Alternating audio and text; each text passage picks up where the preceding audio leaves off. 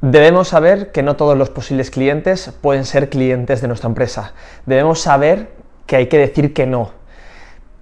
Decir que no no es siempre negativo, más que nada porque aprovechamos esa oportunidad de negocio de no dedicar un tiempo a un proyecto a lo mejor que no es viable, porque puede ocurrir que ese cliente no pueda permitírselo en ese momento, puede ser que ese posible cliente no esté en el momento en el que nuestra empresa se encuentra, porque a lo mejor estamos yendo a proyectos más grandes o proyectos más especializados y no hay que forzar el que si tenemos la posibilidad de trabajar con alguien, forzarlo a, cerrar la venta, el tener que adaptarlo tanto a lo mejor nuestro producto o nuestro servicio o incluso el precio para poder trabajar con, con esa empresa. Y además que perdemos esa oportunidad de dedicar el tiempo a conseguir un cliente del nivel al que estamos yendo. Entonces, no nos enfoquemos únicamente en si tenemos la posibilidad de trabajar con alguien, de decir que sí y hacer todo lo necesario para trabajar con, esa persona. No, seamos más listos, veamos si de verdad nos interesa,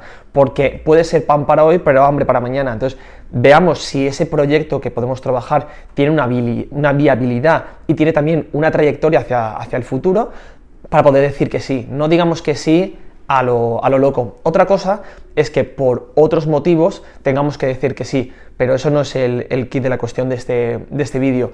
Tenemos que aprender a decir que no a todo y dedicar el tiempo a ese público objetivo al que estamos yendo, porque al final como empresa tu, tu negocio tiene una línea de actuación, tiene unas estrategias marcadas para conseguir llegar a un público objetivo determinado.